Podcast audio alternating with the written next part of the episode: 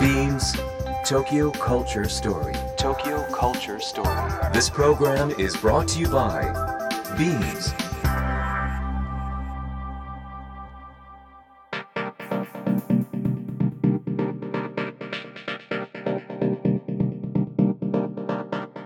ビームス東京カルチャーストーリーの土井地博です、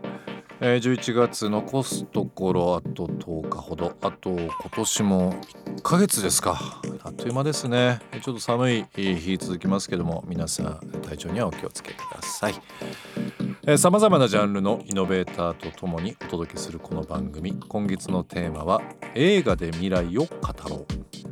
今日はゲストにクリエイター林京太郎さんをお迎えしています。最後までお楽しみください。Imagine the culture of the future. Beams Tokyo Culture Story. Tokyo Culture Story. ビームスファッション現代においてそれは単なる服の話ではなくテクノロジー教育食アート音楽スポーツビジネスなどとソーシャルに結びついた私たちの生活に深く関わる文化。ファッションを通して文化を作ってきたカルチャーショップビームスが描く。これから。そして未来は。ビームス。東京カルチャーストーリー。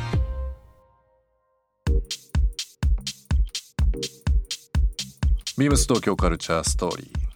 えー、今日お迎えしたのはこの方です、えー、お名前をじゃあご自身でお願いいたします。はじめまして林京太郎と申します。林京太郎さんにお越しいただきました、はい、クリエイター林京太郎さんになります。どうぞよろしくお願いします。お願いします。林さん今日は全身黒で。はいいつも黒い。なんか黒いイメージっていうのを周りからすごい聞いてました、はい、僕今日ちょっと初めてお会いするんですけど。ええ。そうですね。もう基本ずっと黒いですねあの撮影も黒もちろん黒はい。だしもうそれからもうそうですね。なんか黒以外を着るのがなくなりました、ね、夏場もですか？夏場も黒。夏場はなんか白い T シャツで、まあ、パンツ黒とかじゃなくて割とこう上下で。完全黒。もうなんかでも僕もまあずっとファッション長いんですけど、うんうん、そのこだわりって崩さない人本当多いですね。いやすごくお似合いなんで。あまさに今日黒着てらっしゃるなっていう風な 印象で、えー、今日ご挨拶させていただきました。よろしくお願いします、はい、リスナーの方もですね林京太郎さんの作品ですねもう本当さまざまご覧いただいたことがあるかと思いますけどもご本人からもですね、えー、今までの作品あとはまあこれから、えー、されたいことも含めてですけどもいろんなお話をさせていただきたいなと思います。よろしくお願いします、はい、まあ、バンプ・オブ・チキンももちろんそうですし、あと星野源さん、あとはミスター・チルドレン、はい、ミスチルなどの、M まあ、ミュージックビデオですね、あとはまあ数々の CM の映像などを手がけてらっしゃるという部分でもう、非常にもう私もそうですし、えー、いろんな人がですね、えー、感動ですとかもうびっくりしたことも含めてですけども、えー、多いかと思います。あのー、まあ、クリエイターというふうにご紹介しましたけどもご職業としては今申し上げた映像クリエイターというかそういったのがいいんですかね。映像はメインで、まあ、映像監督としてやらせてもらったりとかもしつつ、うん、あとはまあそうですね、まあ、写真やらせてもらったりとか、ね。はい、あとはなんかこう、まあ、会社の中ではプロジェクションマッピングみたいなのを昔やってたりとか、えー、インスタレーションみたいなのもやっていたので、まあ、なんか一概に映像っていう風な枠組みにはとらわれないようにはしてるっていう感じです。あの林さんの口からなんか会社っていう風なワードを聞くとちょっといい意味での違和感が 会社員ですからね。会社員ですからね。そうそうなんかあの不思議な気持ちもしました リスナーの方にですねあのぜひ林さんのですね作品いろいろ見ていただきたいんですけどもビームスもですね今回林さんにですね制作していただいたというのがビームス2020年21年、えー、の秋冬の、えー、シーズンスタートの動画を、うん、作っていただきました、はい、どうもお世話になりましたそのいやとんでもないです めっちゃ楽しかったっすわ。楽しかったですか？楽しかった具体的にはどんな思い出がありますか？あのまああの考えてた以上にあの出てくれる人に負荷をかけるっていうのを全く考えてなかったので、うん。何度もその、まあ、見ていただくと分かるんですけど同じ動きではい。同じポーズで他の服あ服だけ変わってるっていうふうにしたのでね。もううん。そのルック分走んなきゃいけないうんんですよね。ってなった時にそのルック分あの2人はジャンプしてるので、はい。それ以上その失敗とかもあるので多分もう100テイク入れたら100以上。ですよね、かわいそうなことしたなって思います。ぜひあのリスナーの方もですねあの僕その場にいなかったんですけども、スタッフから聞いたんですけどすごい楽しい撮影ですごい場所で撮影しましたっていうふうな話を、あそうですね。大きい場所でしたね。すごい大きい場所だったんですね、まあこのコロナのこともあったりも含めて、はい。その密にならずにそうですね。えーあとはもうそういう仕掛けがあるというか、うん。大きいところで撮らなくちゃいけない理由があったわけですよね。そうですね、えー。そういう理由もありあるしまああの服もたくさんあったし、うんっていうのもあっていろいろ動きも撮りたかったので広い場所っていうのもありました、なるほど、うん。あのイメージで構わないですからちょっと言葉でお伝えいただきたいなと思うんですけど、今のそのモデルさんが同じポーズを何回もというふうなのあったんですけども、うん。リスナーの方にですねぜひちょっとこうよりこう 分かりやすくっていうのはあれなんですけどね。なんですかね。ななんて説明すればいいんですかねあれは。ねあれはすごいシンプルな内容なんですけど、あの服を着た瞬間のなんか高揚感みたいなものを、うん。まあ、一つのコンセプトとして服着て嬉しいみたいな最高みたいなのをなんか着た瞬間からこうジャンプするというか、まあうんうんうん。うんジャンプがまあ最高ってなる瞬間みたいな。それをこう一個走り幅跳び的な動きを、まあ、カメラで追って撮ってうん。でまあそれがこう一連なんですけど、はい。その動きの中で服だけ一つ走っている景色の中に服だけいろんな服変わっていくんですよね。でそのなその感じがこう、まあビームスらしいなっていうので、うん。なんか僕らなりに考えた結論だったんですけどいろんな服がたくさんあって、うん。いろんな人に向けてあのいろんな最高があるっていうのを伝えられればいいなと思って作ったって感じ。です。なるほど。はい、僕はあの今日ちょっと手元にですね当時打ち合わせした時のちょっとメモをですねうん。スタッフの方からですね、はい。ちょっと集めてえー。言葉にしたのがあるんですけど、なんか面白かったんでついついメモっちゃったんですけどねやっぱりこう世の中が大きくデジタルシフトしていく中で、まあ、ファッションってやっぱり紙媒体いわゆる雑誌だとか関連のそのものがどんどんどんどんやっぱ部数が減っててですね。なんかファッション誌が売れないとなんかファッション業界もちょっと元気がないんじゃないかなっていう風なうん。風潮がずっとあった中で、今回林さんと一緒にこうお仕事させていただいて、まあ、新しい技術ととはいえ中にあるそのファッションって楽しいよねというような言葉を具現化していただくようなものができましたというのがちょっとスタッフの中のコメントとして残ってて。で裏テーマでこの動動画を見たお客さんの五感に刺さってうん。お買い物したくなるような気持ちになったというようなですねあのまあ実際のあの当時の打ち合わせだとか、まあ、それを見ていただいたお客様の声っていうのもちょっとここにメモとして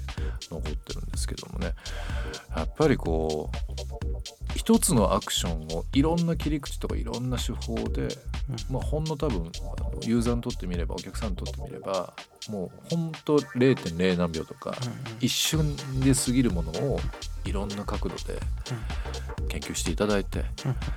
作っていただいた努力っていうのがやっぱこの中に入ってんだなっていうふうに思ってますので、うん、なんかあの洋服の買い方もだいぶ変わってきたんでもちろんコロナでネットショッピングっていうのが非常に広がってきたのでやっぱりこういうウェブ上だとかうん。動画インタラクティブでお客様に伝えていくっていうのは、まあまあ、どんどんどんどんやっていきたいなというふうに思っております。さて、えーここでですねちょっと曲を聴きたいなと思っております、えー今日ゲストに来ていただいております林京太郎さんの方にですね。曲を選んできていただいておりますので、はい。曲のご紹介の方お願いしてもよろしいでしょうか？えっと流線形のというバンドの「あの回れ回れ」ってやつです。はい。冷や城敦子さんと一緒にやられてるやつなんですけど、あの父親があの音楽やってる人なんですけど今もやってるんですけど、ええ。ちょっとこの曲で関わってるかちょっとあの調べてないんですけど 当時その流線形ってバンドをやっている時に知ってでまたあのこういう風に映像作家として結構いろいろ作らせてもらった時に竹内まりやさんのクラシックラブの MV やらせてもらって、大好きです。あ本当ですか？なんかそれの時に、まあ、シティポップいいなと思って結構いっぱい聴いてた時にまた流線形聴いたらめちゃめちゃいい曲あるなと思ってこの曲にたどり着いたって感じですね、うん、Beams Tokyo Culture Story. Tokyo Culture Story.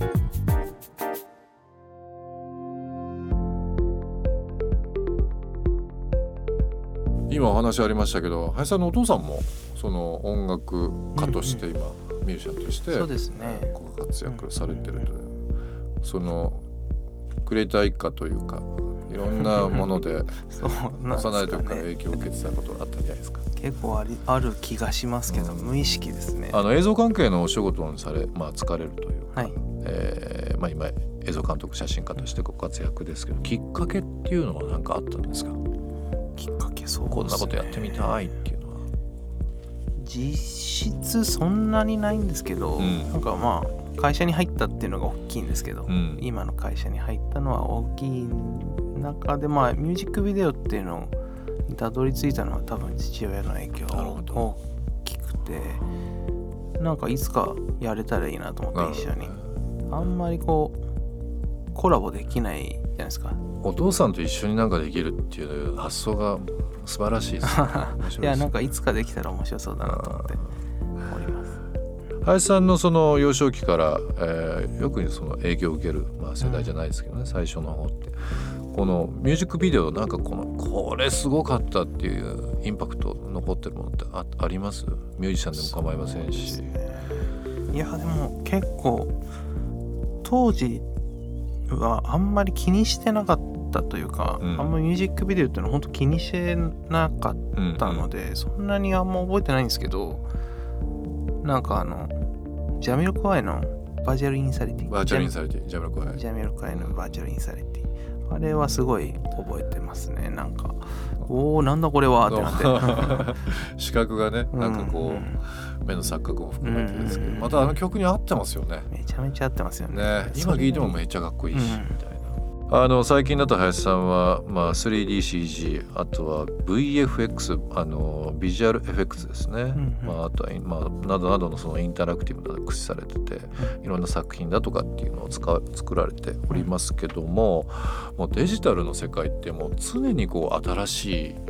いしまあ、製品が出たりだとか技術が出たりだとかするじゃないですか。そうですそういう情報のインプットって日々どういうところから得られたりとかするんですか？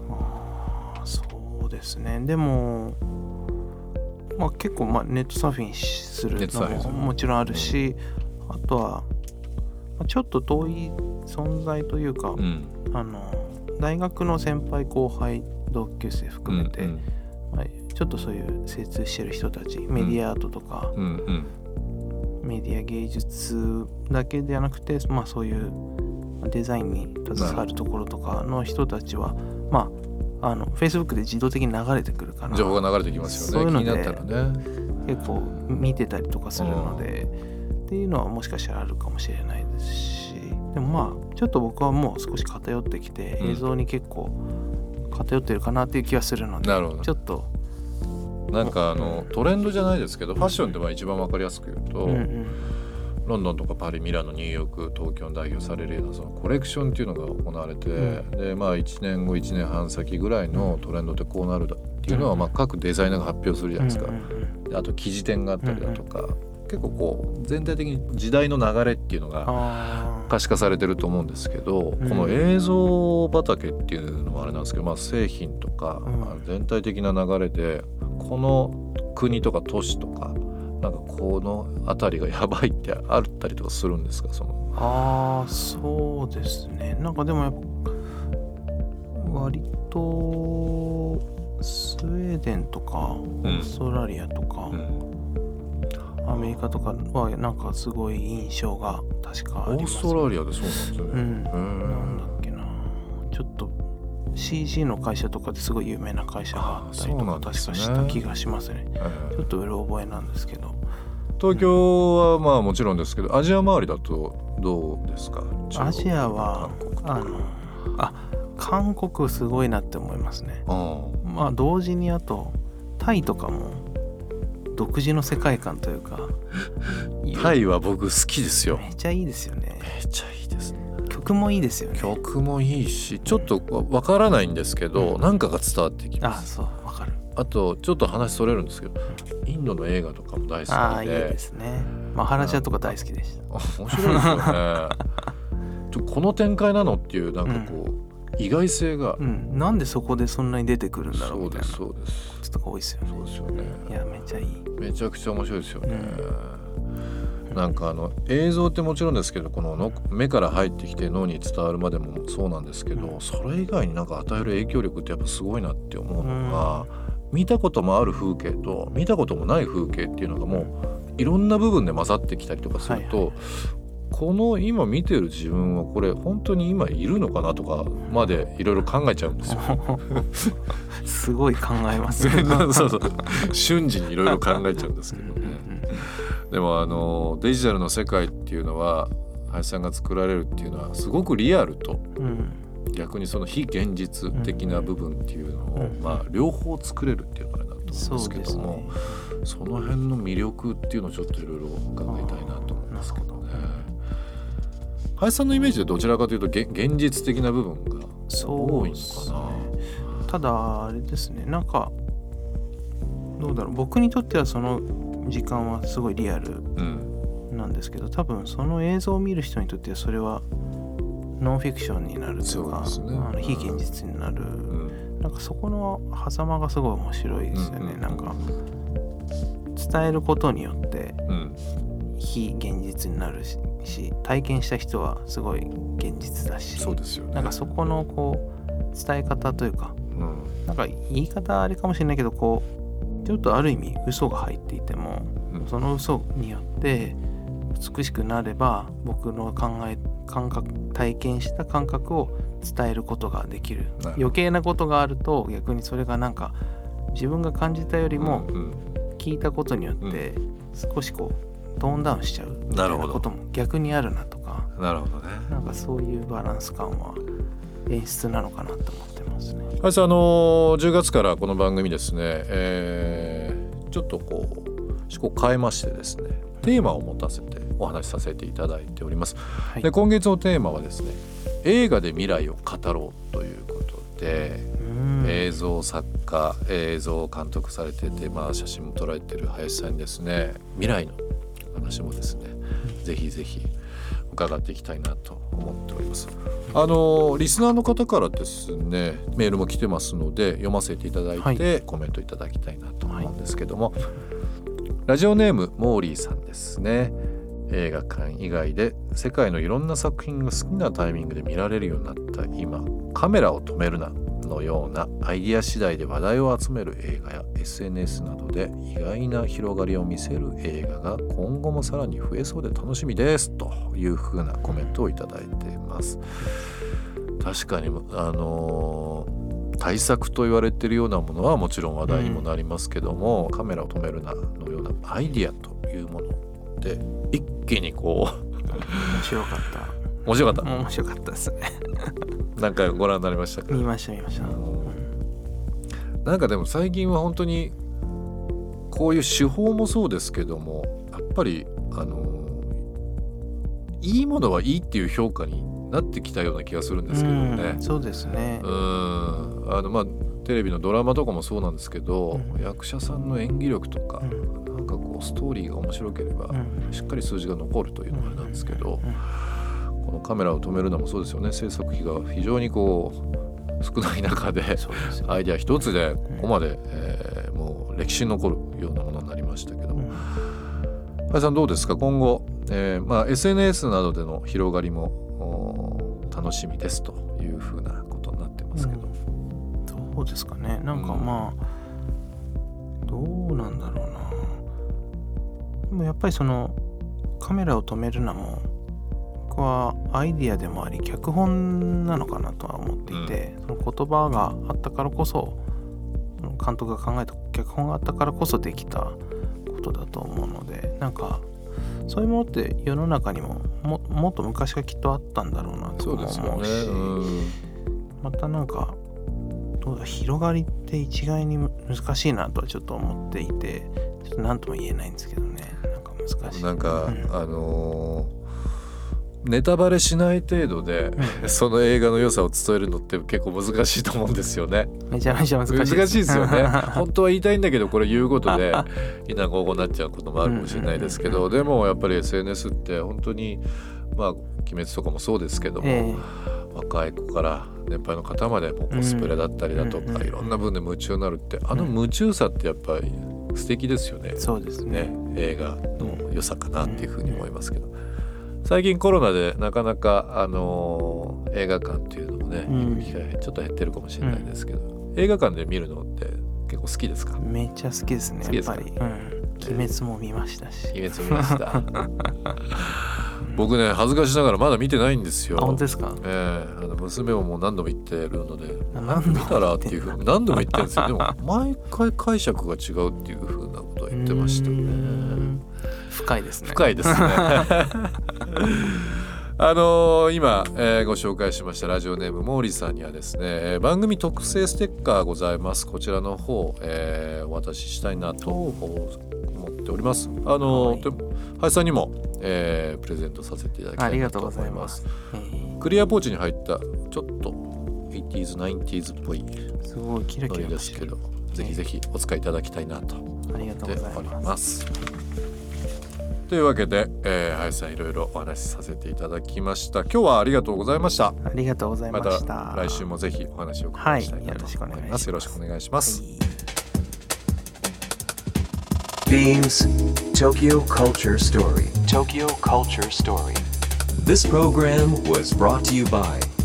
Beams. ビームス東京カルチャーストーリーをお送りしているのは僕も大好きな曲です。マッシブアタックでプロテクションです、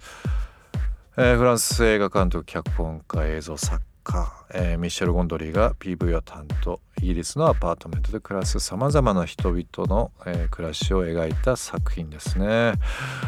まあ好きな監督の3本には必ず入る人ですけどもこの冬になると聴きたくなるもう名曲中の名曲です。